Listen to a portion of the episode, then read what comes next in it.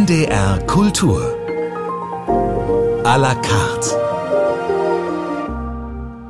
Mit Joachim Dix und Gast unserer heutigen Sendung ist Nele Polacek. Schön, dass Sie bei uns sind, Frau Polacek.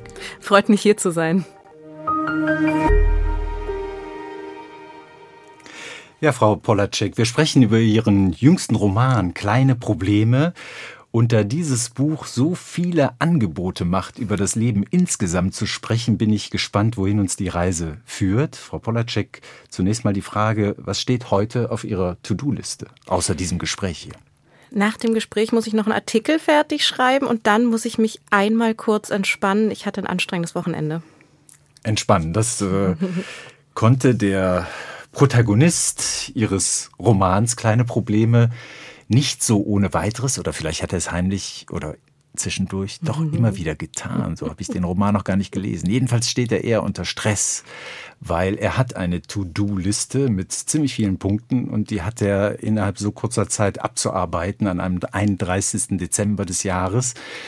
Und diese Idee, sozusagen eine Figur zu entwickeln und sie literarisch zu begleiten, der unter Prokrastination, ich nehme mal dieses Wort, es kommt in dem Roman, wenn ich es richtig gelesen habe, gar nicht mhm. vor. Es ist aber ein Modewort, was mhm. eigentlich auch ganz schön klingt. Mhm. Es klingt so harmlos, mhm. aber der Mensch, der unter Prokrastination leidet, der schiebt auf eine pathologische Weise die Dinge, die er sich vornimmt, halt immer wieder von sich weg und erledigt sie einfach nicht. Was war der Moment, an dem Sie gesagt haben, so einen Menschen möchte ich mal begleiten?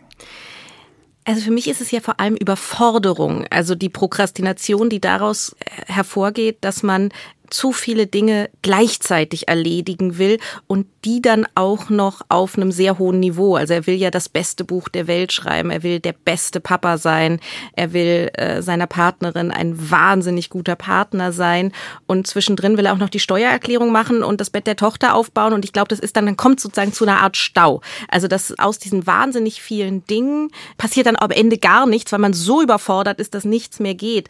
Und ich glaube, natürlich steht am Anfang erst erstmal ein Weltgefühl, also das Gefühl von, ah, ich glaube, das ist was, was sehr viele Menschen gemein haben. Also das Gefühl von, oh Gott, ist alles viel zu viel, ist alles viel zu viel, ist das alles viel zu viel. Und ich wollte gerne was schreiben, was jetzt nicht nur meine Identität qua Identität betrifft, also was jetzt nicht nur irgendwie die Privatprobleme einer Mitte 30 äh, und so weiter und so fort sind, sondern etwas, was für mich eine gewisse Universalität hat.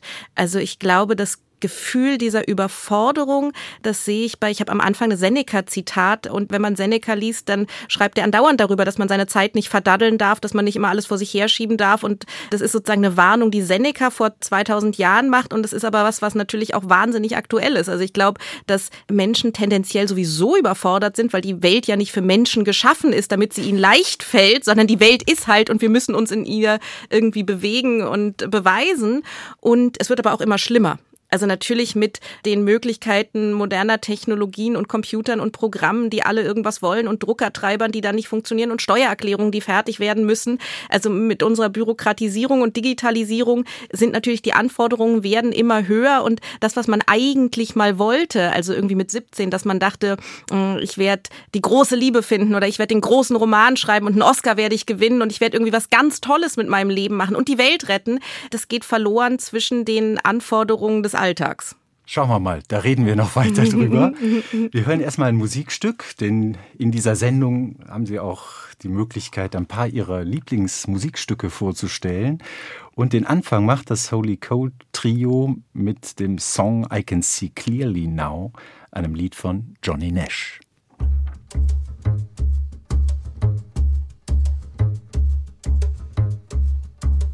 I can see clearly now.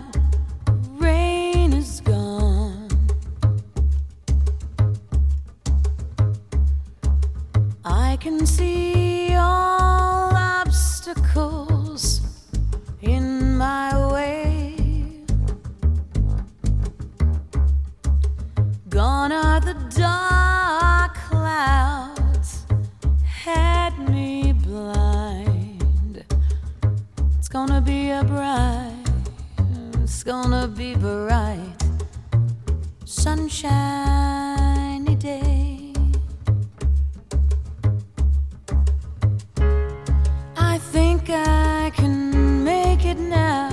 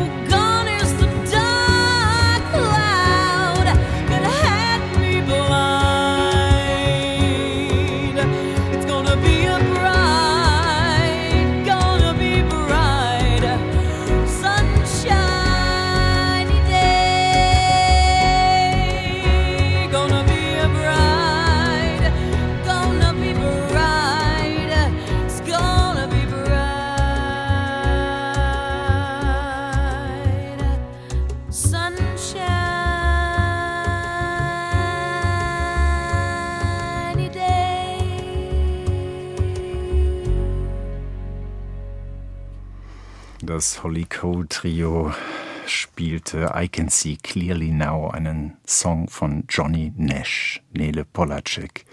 Sie ist unser Gast in der heutigen Sendung.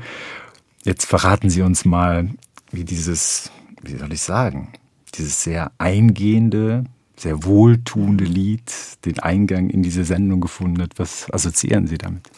Ich neige dazu, wenn ich, obwohl ich keine gute Vorstellungskraft habe, mir sozusagen, wenn ich was schreibe, es zu versuchen, bildlich vorzustellen oder vor allem den Film dazu zu sehen. Und die erste Szene meines Buches, wo mein Held Lars Cornelius Messerschmidt aufwacht und in dieser sozusagen völlig versifften Wohnung, in der einer wohnt und keiner putzt, weil seine Partnerin gerade in Lissabon ist und die Kinder sind aus dem Haus. Und ich fand die Idee im Kopf, also auf das Stück ist äh, ein Freund, hat mir das ans Herz gelegt, weil wir die Idee so schön fanden, wie er da sitzt. Und man sieht so den Film, ich sehe den Film vom inneren Auge, wie er da sitzt. Und man sieht am Anfang nur diese Kaffeetasse, vielleicht ein paar Sonnenstrahlen und wie er die Kaffeetasse umrührt und dann den Schluck trinkt. Und dann zoomt es so raus und es kommt dieses I can see clearly now. Und man sieht diese völlig versiffte Wohnung. Und dann dieses It's gonna be a bright, bright sunshiny day. Und es draußen nieselt und drin ist alles voll und grau und schlierig traurig und versifft und sozusagen die Schere aus diesem unfassbar positiven Lied, aber auch mit den Obstacles. Also I can see all the obstacles in my way. Also als Anfangsstimmung, ja, ja, ich verstehe schon, dass das jetzt schwer wird, aber diese Mischung aus I can see clearly now mit ihrer ironischen Brechung von dem Chaos, aber auch als echtes Gefühl. Und ich höre das seitdem, also wenn, wenn ich auf Lesereisen bin, habe ich eine Lesereisen-Playlist, die sozusagen für mich das Buch ist. Und das ist immer, damit fängt es immer an und damit fangen meine Morgende an, dass ich denke, I can see clearly now. Ja.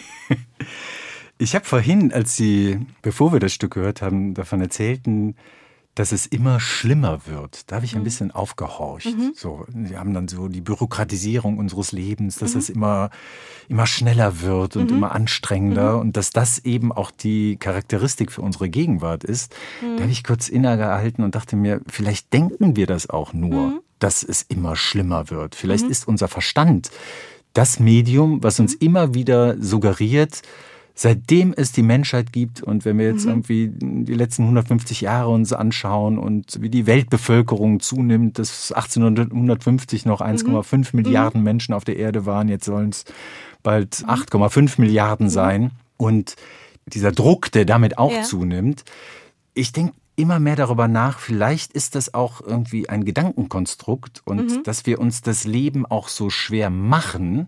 Wir haben aber nicht nur den Verstand, sondern wir haben ja auch unser Herz, wir haben auch Mhm. unser Gefühl und vielleicht könnte man auf der Ebene etwas dagegenhalten. Und dieser Lars, der Protagonist Mhm. mit seinen Ende 40, der vor acht Jahren seinen Job geschmissen hat, der auch mal beim Radio gearbeitet Mhm. hat, da habe ich natürlich aufgehorcht, aha, war auch mal beim Radio, der sein Lebenswerk, der den besten Roman der Weltgeschichte, der Literaturgeschichte Mhm. Schreiben möchte, der hat offenbar auch mit diesem Verstand ein Problem, oder? Oder ein ganz großes Problem mit dem Verstand. Es ist interessant, dass Sie so rumfragen, weil normalerweise werde ich immer gefragt, ob das ein Gegenwartsphänomen ist, diese Überforderung. Dann sage ich, naja, Seneca hat die auch oder Seneca schreibt auch über die. Und jetzt machen Sie es genau andersrum.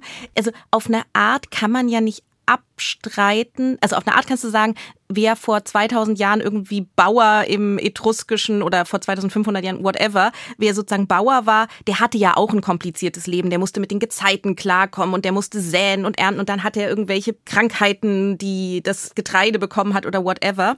Und es war bestimmt auch kompliziert und gleichzeitig, also das sozusagen, es war, glaube ich, nie ganz unkompliziert, ein Mensch zu sein und gleichzeitig, dass natürlich eine Stadt mit ihren ganzen Sinneseindrücken irgendwie eine gewisse Art der Komplexität mit sich bringt. Also dass wir alle dicht leben und Autos und Lärm und all das, dass das auch zu einer Überforderung führt, kann ich jetzt auch nicht von der Hand weisen. Also ob es jetzt wirklich schlimmer wird oder ob wir uns nur denken, dass es schlimmer wird.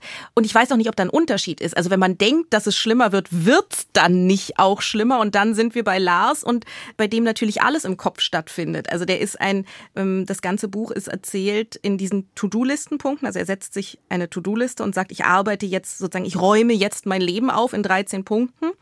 Und er ist ganz alleine in diesem Haus. Das heißt, auch alle anderen Figuren, die vorkommen, kommen nur in seinem Kopf vor. Aber auch alles, was ihn hindert, ist in ihm selbst, sprich in seinem Kopf. Ich würde denken, damit ist er nicht alleine. Also, dass viele der Probleme, die wir im Leben haben, äh, Kopfgeburten sind, auch das scheint mir eher universell, wobei es da natürlich solche und solche gibt. Was Lars und mich vielleicht verbindet, ist, was man ein High Need for Cognition in den Neurowissenschaften, also ein hohes Bedürfnis nach Kognition, also sehr viel denken müssen und auch sozusagen sehr viel overthinken und sehr viel zerdenken und kaputtdenken. Auch das ist etwas, was zumindest Lars und ich teilen. Also wenn man sich diese To-Do-Liste nochmal vor Augen führt, also Antworten, damit geht es los, dann aber Auf eine Nachricht von seiner Partnerin, die gerade aus in Lissabon ist und jetzt noch ganz viele Aufgaben für ihn hat. genau und die aber auch schon ihre Zweifel daran hat, ob denn mit Lars wirklich der Richtige gefunden ist, um diese Aufgaben zu erledigen. Das erzählt er auch immer, wie das im Laufe der Beziehung zunimmt, wie das, was anfangs als charmant galt, dann so nach und nach wirklich zum Beziehungsproblem wird. Dann geht es darum, Linas Bett aufzubauen. Also die Tochter Lina soll endlich ihr Bett in ihr Zimmer aufgebaut bekommen. Das stammt übrigens aus einem Möbelhaus namens Korea. Ein, ein Möbelhaus, was sich auf Korea reimt, aber nicht sehr gut. Okay, äh, nennen wir das so. Dann Putzen. Bei Putzen habe ich so gedacht, ah, das ist natürlich eine Sache, da dürften ziemlich viele Menschen darauf eingehen. Geschenke einpacken, Steuer. Ist auch ein ganz wichtiger Punkt. Also da konnte ich sofort mitgehen. Also das Kapitel über die Einkommensteuererklärung. Ich habe sie für 22 immer noch nicht erledigt und ich, Ich bin jetzt nicht. hoch motiviert mit Lars äh, es endlich anzugehen. Nudelsalat machen, Feuerwerk, den Vater anrufen und diese Liste ist noch nicht ganz abgeschlossen. Jeder findet eigentlich etwas, was einen, einen besonders berührt. Also so vermute ich mal. Diese Art von Humor, die dabei entstanden ist. Also ich habe selten eine Rezension in unserem Programm gehört, wo der Rezensent Jochen Ancelli, jemand das für uns besprochen, der hat gesagt, er hätte blaue Flecken bekommen, weil er dauernd vom Sofa gefallen wäre. So oft hätte er eben einfach lauthals lachen müssen. Und diese Art von Humor, wie hat die sich beim Schreiben möglicherweise immer mehr und immer weiter entwickelt?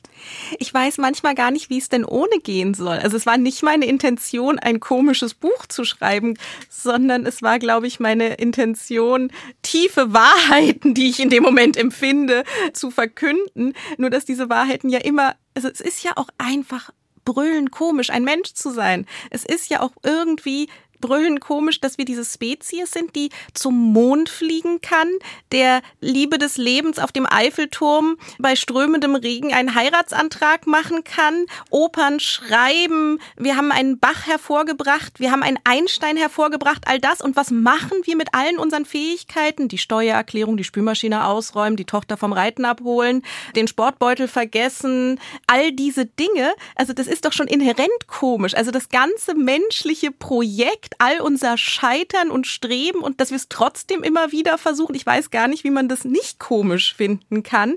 Und vielleicht auch natürlich eine Komik, die Komik als Selbstverteidigung. Also dieser arme Mann, der irgendwie an, permanent an sich selbst scheitert und immer hin und her wankt zwischen völligem Größenwahnsinn und völliger Selbstvernichtung, der kann ja nur humorvoll sein, weil sonst hält man es ja gar nicht aus. Dann kommen wir zur nächsten Musik. Wo von Bach schon die Rede war, hören wir. Ja, man merkt geniale Überleitung. Ich war auch mal beim Radio. wir hören von Bach einen Teil aus den Goldberg-Variationen, gespielt von Glenn Gould, die Aria.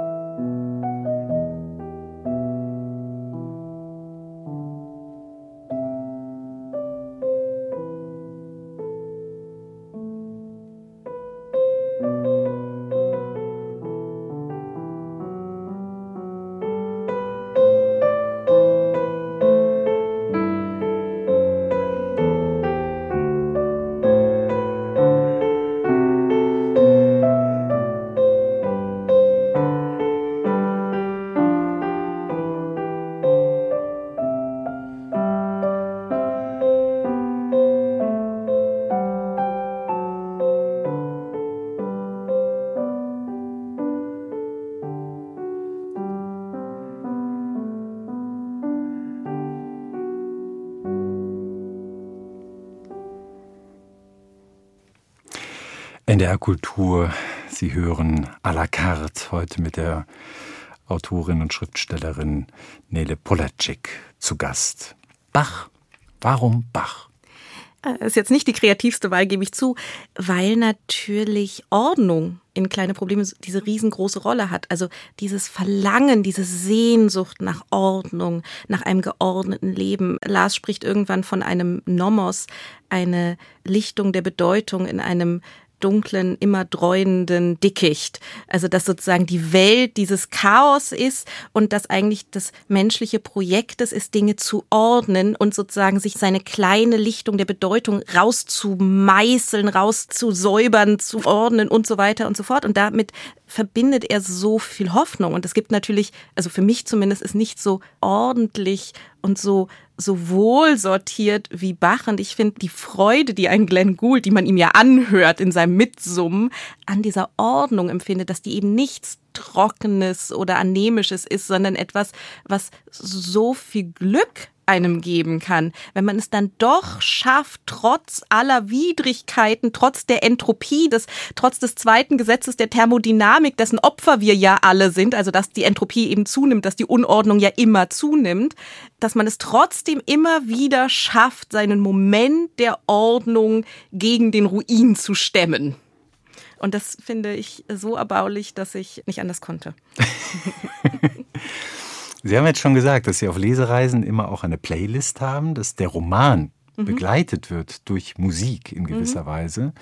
Und das sind ja alles so Bezugspunkte, die das auch sehr deutlich machen. Mhm. Hören Sie denn beim Schreiben selbst auch diese Musik? Auf gar keinen Fall. Ich kann beim Schreiben überhaupt nicht Musik hören, sondern ich habe beim Schreiben dieses Buches, also es, es nieselt die ganze Zeit.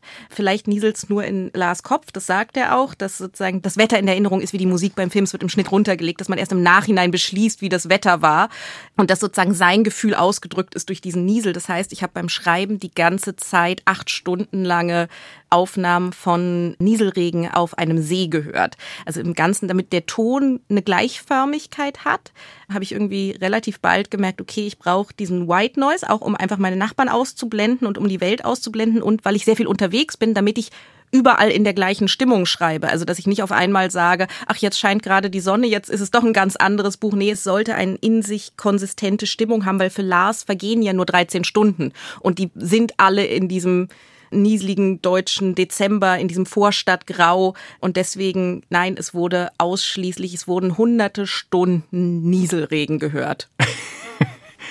Eine interessante Vorstellung. Aber das Akustische spielt eben dann doch eine sehr entscheidende Rolle sogar. Und haben Sie dann überprüft, ob dieser Sound des Nieselregens eben sprachlich sich auch niederschlägt, indem Sie das dann auch hörbar gemacht haben? Wie überprüfen Sie sozusagen die Stelle, wann ein Kapitel wirklich so stehen bleiben kann. Haben Sie dann Menschen, denen Sie das vorlesen? Lesen Sie sich das selber vor? Ist der Klang der Sprache dann eben auch ein Kriterium? Ich habe vor kurzem im Gespräch mit einem Freund festgestellt, dass es Menschen gibt, die beim Lesen keine innere Stimme im Kopf haben. Ich gehöre nicht zu diesen Menschen. Bei mir ist es das Gegenteil. Ich lese mir immer selber vor.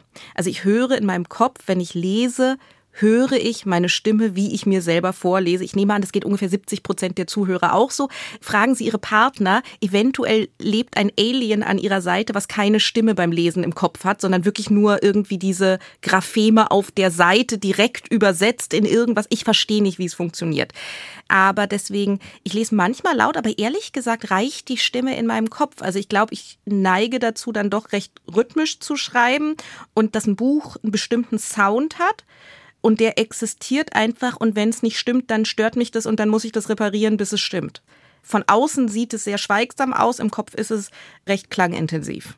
Was mir aufgefallen ist bei der Lektüre, ist, dass Sie auch eine ganz große Lust haben, immer mal wieder sprachlich Bezug zu nehmen zu anderen literarischen Texten aus der Literaturtradition. Ich nehme mal ein Beispiel heraus. Der Satz, ordentliche Wohnungen sind auf ihre eigene Art ordentlich, alle unordentlichen Wohnungen gleichen einander. Und da denken natürlich viele doch an Tolstoi und Anna mhm. Karenina. Alle glücklichen Familien sind einander ähnlich, jede unglückliche Familie ist unglücklich auf ihre Weise. Mhm.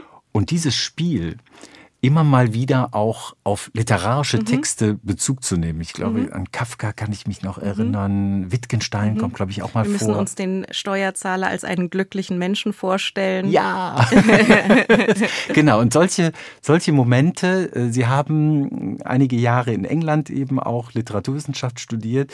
Sind das so Anlehnungen an diese literarische Beschäftigungs oder diesen literarischen Beschäftigungsteil ihres Lebens, wo sie dann auch sich selber mal zuzwinkern können und sich sagen können, das muss jetzt nicht jeder wissen, dass ich hier an Tolstoi denke, aber es macht doch ein besonderes Vergnügen, das mit einzustreuen. Jein, also ich glaube, was es auch ist, ist tatsächlich, dass es ja, also ich meine, es ist ja eine Art von Stream of Consciousness, weil es eben nur dieses eine Bewusstsein ist. Es ist nur Lars die ganze Zeit. Und ich glaube, Lars denkt so, wie hoffentlich die meisten Menschen denken, nämlich assoziativ. Das heißt, ja, da ist, und er hat diese Beziehung mit Johanna, die ja irgendwie auch eine, also bei allen Problemen, weil er eben so ein Prokrastinator ist und sie eben sehr pragmatisch, ist es ja auch eine liebevolle Beziehung, weil was sie verbindet, ist, dass sie ganz viel miteinander gelesen haben und ganz viel miteinander gesprochen haben und sozusagen einen Gedankenkosmos teilen. Und eigentlich will ich diesen Gedankenkosmos abbilden und der beinhaltet nun mal Tolstoi und Camus und Simone de Beauvoir und Alice Schwarzer, die seine Frau gelesen hat, die beinhaltet Daniel Defoe, die beinhaltet ganz viel Literatur, die beinhaltet aber auch Tim Melzer und ASMR-Videos auf YouTube, die beinhaltet eben die Gesamtheit seines Denkens, auch die Personen in seinem Leben. Und deswegen ja, ich habe manchmal in mich hineingekichert. Also es gibt eine Stelle in der Steuererklärung, bei der ich jedes Mal, wenn ich sie vorlesen muss, wieder neu lachen muss, weil ich sie man, man darf sich auch manchmal selber komisch finden, weil ich sie wirklich brüllend komisch finde. Aber vor allem war es das Denken ist ja nicht isoliert, sondern das ist ja total vernetzt mit allem, mit der ganzen Welt. Und diese Welt ist eben auch eine literarische Welt. Und dem wollte ich Rechnung tragen, weil ich auch so bin und weil mich das glücklich macht. Und manchmal entdeckt man was. Und es darf aber nie notwendig sein. Man darf nie das Gefühl haben von, ah, wenn ich das jetzt nicht verstanden habe, oh, oder da zeigt mir ein Autor, wie schlau er ist. Nee, entweder man denkt, ah, lustig, habe ich erkannt. Und es wird nicht jeder alles erkennen. Also die, die Anna Karenina erkennen oder die Camus erkennen oder die Defoe erkennen, erkennen vielleicht nicht Tim Melzer. I don't know. Aber ich hoffe auf, auf niveauflexible und flexible Leser. Bei Tim Melzer wäre ich jedenfalls für meinen Fall sehr bescheiden. Hören wir das nächste Stück, Element of Crime. Die Band um Sven Regner besingt die niedersächsische Stadt Delmenhorst.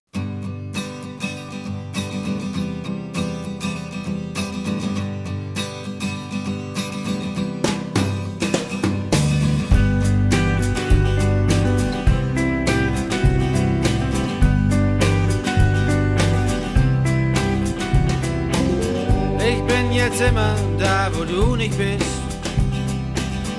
Und das ist immer Delmenhorst. Es ist schön, wenn's nicht mehr weh tut. Und wo zu sein, wo du nie warst. Hinter Hochding ist ein Graben. Der ist weder breit noch tief. Und dann kommt gleich Getränke auf Mann. Sag Bescheid, wenn du mich liebst.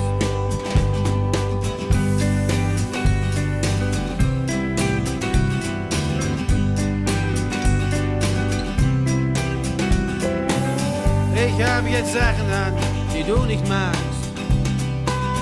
Und die sind immer grün und blau. Ob ich wirklich Sport betreibe, interessiert hier keine Sau. Hinter Hochding ist ein Graben, der in die Ochtung sich ergießt. Und dann kommt gleich Getränke auf, Mann.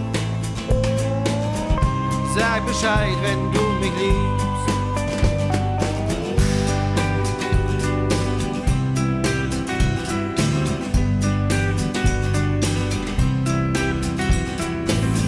Ich mach jetzt endlich alles öffentlich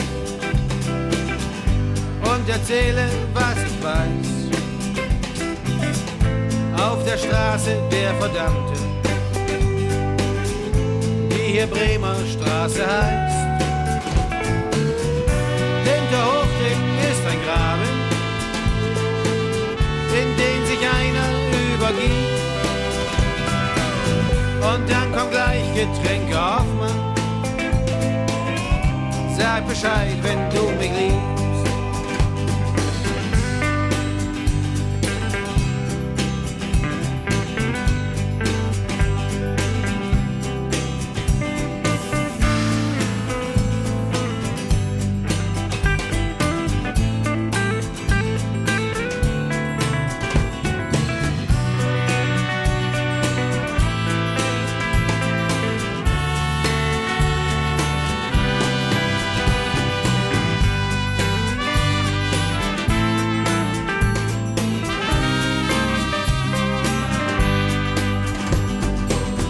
Ich bin jetzt da, wo ich mich haben will. Und das ist immer Delmenhorst. Erst wenn alles scheißegal ist, macht das Leben wieder Spaß. Hinter Hochding ist ein Graben, der ist weder breit noch tief. Und dann kommt gleich Getränke Hoffmann. Sag Bescheid, wenn du mich liebst. Sag Bescheid, wenn du mich liebst. Sag Bescheid, wenn du mich liebst.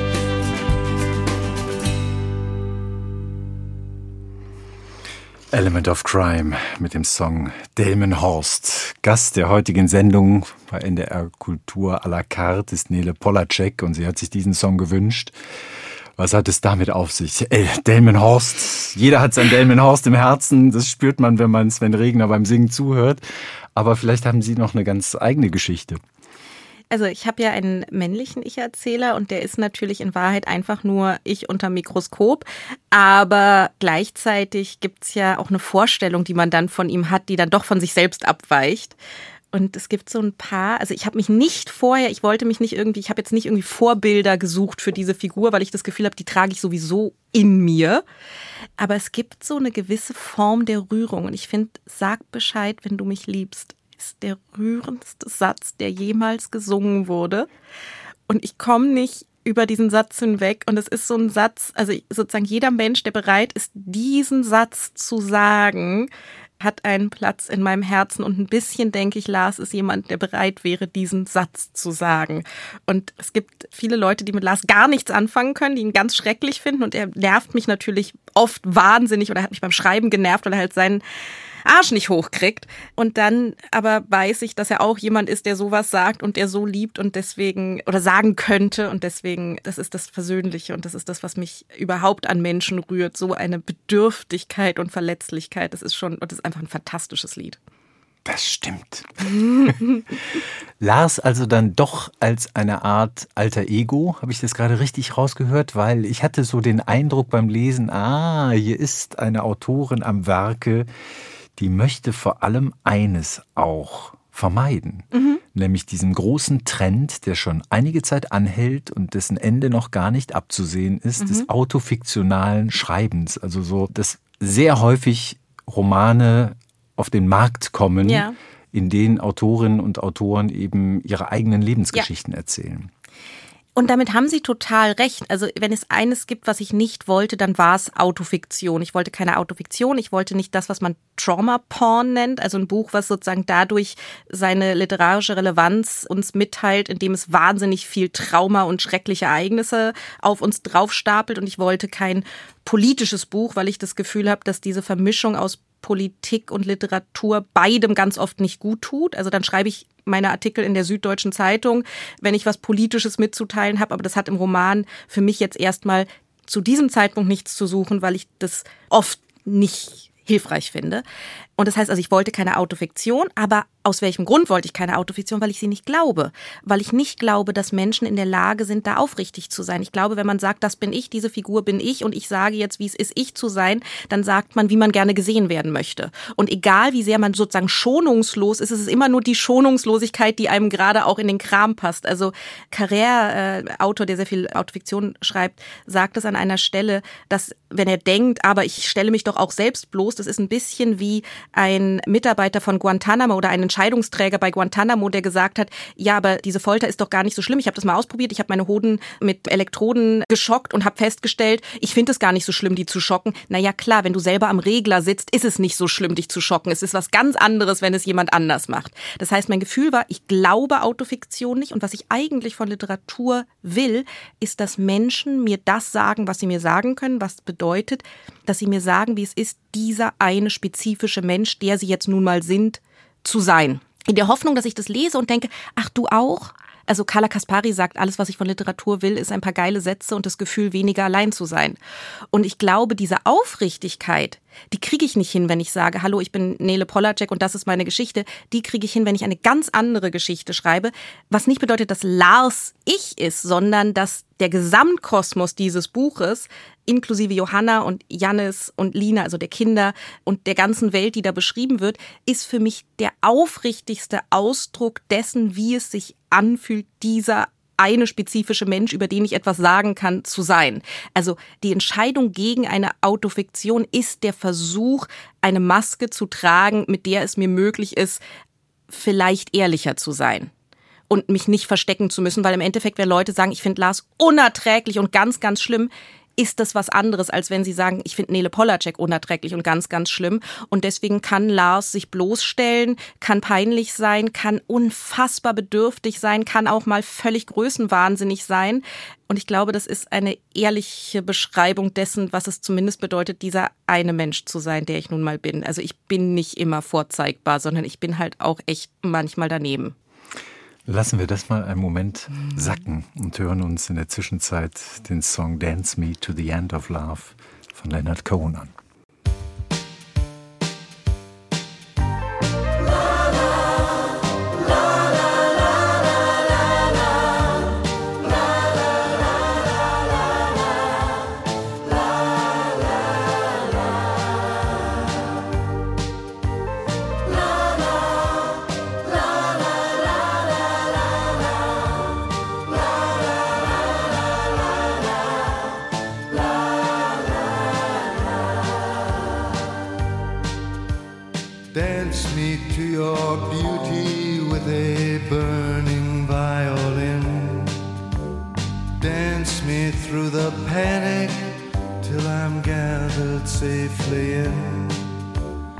Lift me like an olive branch and be my homeward dove.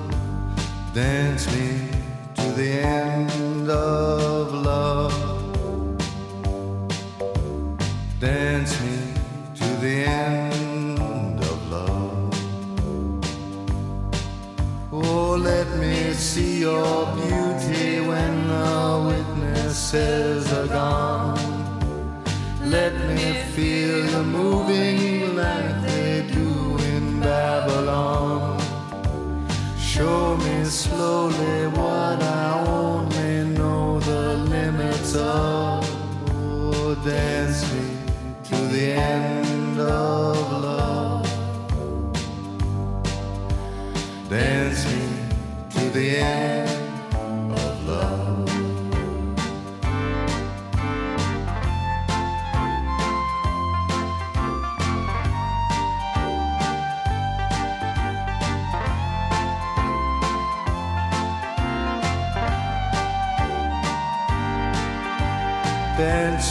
to the wedding now, dance me on and on. Dance me very tenderly and dance me very long. We're both of us beneath our love, we're both of us above. Dance me to the end of love.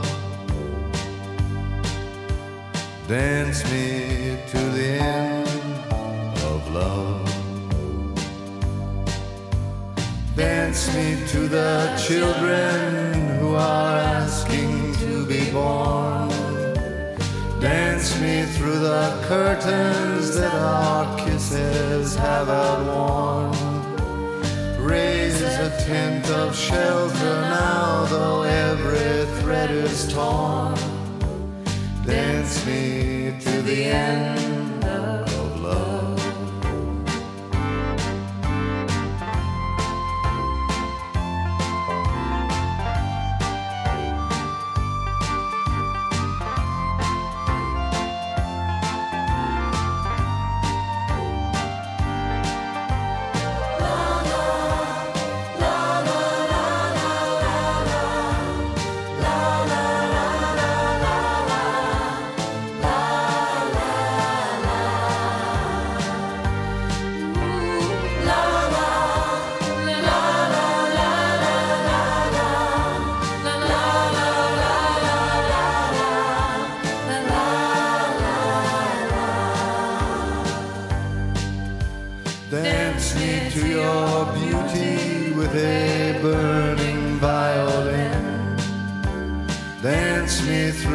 panic till I'm gathered safely in.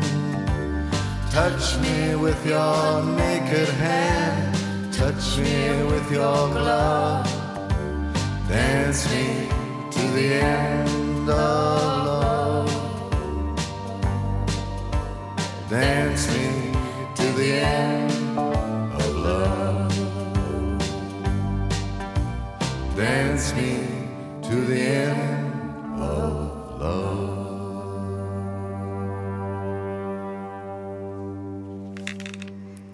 NDR Kultur à la carte heute mit der Schriftstellerin Nele Polacek und wir hörten gerade von Leonard Cohen Dance Me to the End of Love.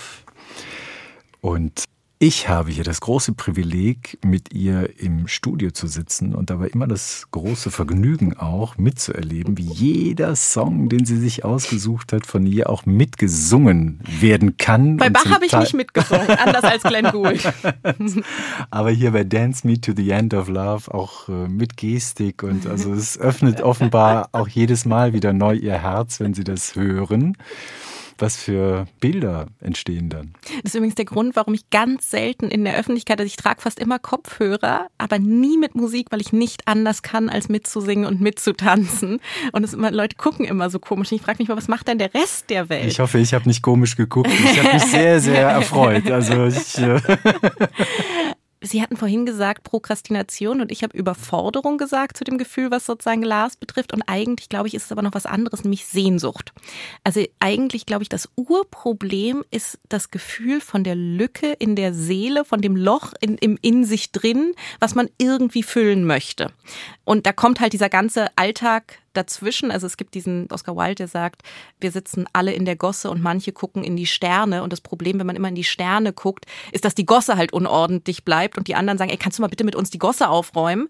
Aber ich glaube, Lars ist eigentlich ein Quixote oder ein Sehnsüchtiger, der versucht, diese Lücke zu füllen mit Liebe, mit Gott, mit Ordnung, mit dem Nudelsalat, den er irgendwann macht. Also er versucht die ganze Zeit diese Lücke in sich, dieses Sehnen zu erfüllen. Und das ist für mich Leonard Cohen. Also Leonard Cohen ist für mich der sozusagen größte Sehnende und Sehnsüchtige der Musikgeschichte. Jetzt kann man sagen, er ist ein großer Liebhaber. Und das ist ganz, natürlich geht es ganz oft um Liebe. Aber ich glaube, es ist eben auch diese Liebe in dem transzendenten Sinn. Also, dass es ja immer dieses Hin und Her geht zwischen Liebe und Gott und mit dieser biblischen Sprache. Und ich glaube, dieses Sehnende, dieses unfassbar große Verlangen nach etwas, was man irgendwie lyrisch umschreiben, aber nicht mal richtig benennen kann bis zum Ende.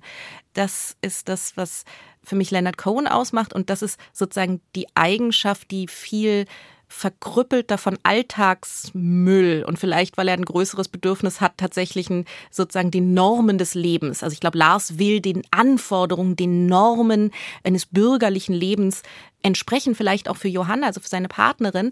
Und deswegen ist dieses Sehnen, drückt sich nicht ganz so aus wie bei einem Leonard Cohen. Aber ich glaube, dieses Urproblem, das ist etwas, was die beiden teilen und wo wir jetzt eh schon beim Seelenstriptease der Nele Polacek sind. Das ist mir natürlich nicht ganz fremd. Mit dem Buch sind Sie ja auch auf Lesereise. In den nächsten Tagen fängt die Frankfurter Buchmesse an. Auch So nochmal irgendwie ein wichtiger Termin. Dieses mit einem Roman, mit diesem Roman ganz konkret so in Kontakt zu treten. Sie haben vorhin auch gesagt, Literatur ist eben auch Kommunikation. Ja. Was passiert da nochmal? Was für Erlebnisse haben Sie möglicherweise schon gehabt, von denen Sie berichten können, wo Sie auf einmal so ein Klickgefühl hatten? Ah, das habe ich geschrieben, aber dass es auch so gesehen werden kann, das war mir noch nicht bewusst. Ich glaube, das Schönste, was mir bis jetzt passiert ist, das war in Howacht. Es ist an der westlichen Ostsee, wo ein älterer Mann, vielleicht 60 oder so, auf mich zukam und der hat mich so angeguckt und der hat keinen geraden Satz rausgeguckt. Der hatte diese großen, feuchten Augen und nur gesagt, irgendwie dann so jeder Satz und dann das trifft mich so und hat mich immer nur hat mir das Buch so hingehalten wollte dass ich signiere und hat mich immer nur so, und immer nur so Satzfragmente rausgehauen und ich dachte ach so jetzt geht's dir so wie es mir geht wenn ich andere Autoren lese Und das war, glaube ich, für mich dieses Gefühl, dass ich, also dass er wirklich dieses, das trifft mich so oder das, ich lese eigentlich gar nicht viel, aber das bin das so. Also dann also auf sich gezeigt. Und irgendwann habe ich ihn dann nur so angeguckt und gesagt, ich glaube, ich weiß, was sie mir sagen wollen und ich bin so unendlich froh, dass sie hier sind. Und ich glaube, das war, glaube ich, das Schönste, was einem passieren kann. Also ich glaube, es gibt gar kein Glück und keine Rezension und nichts kann daran kommen, wenn man das Gefühl hat, ich habe versucht, mich auszudrücken und ein anderer hat es verstanden und fühlt sich weniger allein. Das ist das Schönste und daran kommt nichts. Aber es ist jede Begegnung ist interessant. Also mir erzählen Leute, mir hat ein Steuerprüfer, dessen Frau jetzt noch einen Mann hat, also noch einen zusätzlichen Mann hat, hat mir von seiner Beziehung erzählt und das war fantastisch. Menschen kommen zu mir und reden mit mir und es ist das Schönste, was es gibt. Und manche sagen mir, dass sie das Buch so aufgeregt hat. Ich habe einen Leser aus Bielefeld, der Georg, der meine süddeutsche Texte liest, der sich am Anfang total aufgeregt hat, gesagt ich habe die ganze Zeit nur mit solchen Larsen zu tun und mein Instrumenten, der macht Instrumente, mein ganzer Laden ist voll von diesen Larsen, die mir den Laden ruinieren. Und dass er dann am Ende sagt, und jetzt habe ich ihn verstanden und ich habe ihm vergeben. Und äh, ich muss ganz anders mit meinem Kollegen umgehen. Und ich habe jetzt was verstanden, also dass sozusagen ein Mann, der eigentlich total aufgeräumt ist, jetzt ein Verständnis hat für chaotische Träumer und vielleicht eine Zärtlichkeit entdeckt. Ist, also alles daran ist toll. Es ist toll, mit Lesern zu reden. Woran denken Sie, wenn Sie an die Frankfurter Buchmesse denken? An schlechte Luft. es gibt wirklich keinen Ort, wo es ist immer total schön, aber man kriegt so wenig mit, weil man immer so halb vernebelt ist von dieser auch oft hormongeschwängerten und adrenalingeschwängerten Messenluft. Ansonsten diese großen Lesungen, was auch toll ist, wenn da 200 Leute oder 600 Leute vor einem sitzen, ist natürlich auch fantastisch. Aber also ich freue mich total auf die Buchmesse und ich freue mich auf, glaube ich, jede einzelne Begegnung. Auch mit den Leuten, die sagen, ich kann überhaupt nicht verstehen, wie man so sein kann und mein Gott, der soll doch einfach mal seinen Scheiß machen. Waren Sie ein bisschen enttäuscht, als äh, kleine Probleme nicht auf der Longlist für den Deutschen Buchpreis mit dabei war? Jein. Wir haben ganz viele Leute gesagt, das wird auf jeden Fall nominiert, das wird auf jeden Fall nominiert. Leute, es wird nicht nominiert, weil es all die Dinge nicht tut, die Literatur tun muss, damit andere Menschen verstehen, dass das jetzt Literatur ist. Also es geht nicht um Geschichtsbewältigung der jüngeren deutschen Gegenwartsgeschichte all die Marker, die, glaube ich, Menschen brauchen, um etwas als Literatur zu empfinden, setzt es ja ganz, ganz, ganz bewusst nicht. Und deswegen dachte ich, das wird nie im Leben, wenn ich ich, ich habe ja sozusagen was ganz Pragmatisches. Ich denke, wenn ich für einen Buchpreis nominiert werden will, muss ich halt ein Buch schreiben, was für einen Buchpreis nominiert wird. Also ich glaube, das kann man sich schon vorher denken, wie das einigermaßen funktioniert. Und ich wollte was anderes und gleichzeitig ja klar, es wäre es ist immer geil. Also wer will denn bitte nicht für Preise nominiert werden? Also so insofern, ich bin auch enttäuscht, wenn ich wieder nicht für den Literaturnobelpreis nominiert bin, auch wenn ich nur drei Bücher geschrieben. Also man so, also also ich finde es auch eine Unverschämtheit, dass ich immer noch keinen Oscar habe. Aber sozusagen, das kann man jetzt nicht als Enttäuschung werten, sondern eher als Mist, es gibt schöne Dinge auf der Welt, die nicht mir gehören. Das ist doch doof. Das Leben Aber ich habe ja auch immer Neid auf, auf die Nebentische, wenn ich im Restaurant sitze, denke ich auch immer, oh, warum habe ich das nicht bestellt? Oh, das möchte ich, kann ich mal rübergehen und probieren. Also ich glaube, es ist eher ein, die Angebote des Lebens wahrnehmen wollen. Und das Leben hat ja noch vieles zu bieten und wer weiß, wer weiß, was da noch kommt. Abschließend hören wir einen Song, den Sie sich ganz besonders gewünscht haben. Moderieren Sie den auch einfach selbst an. Beim Ende meines Buches wollte ich gerne, dass dieses Lied spielt. Und das hat nicht geklappt. Lars hat andere Entscheidungen getroffen, als ich dachte. Und es ist alles ganz anders gekommen und hat mich selber überrascht. Aber in meinem Kopf endet mein Buch genau so.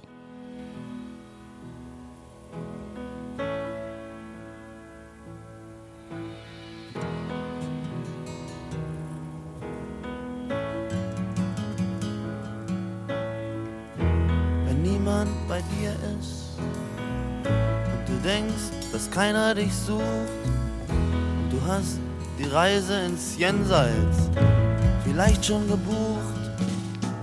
Und all die Lügen geben dir den Rest.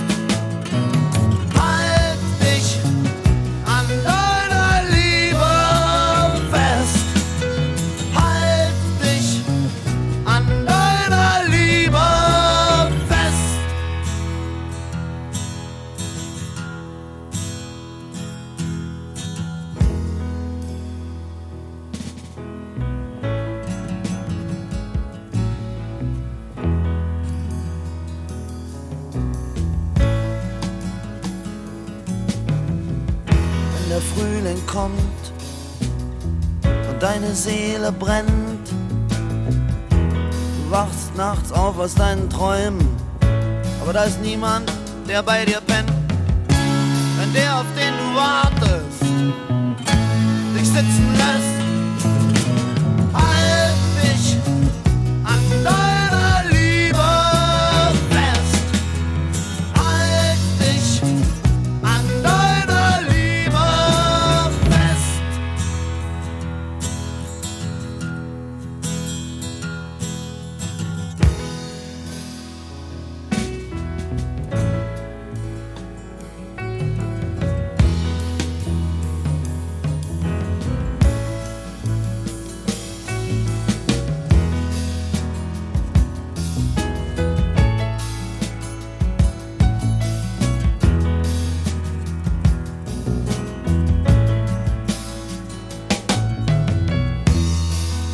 Novemberwind deine Hoffnung verweht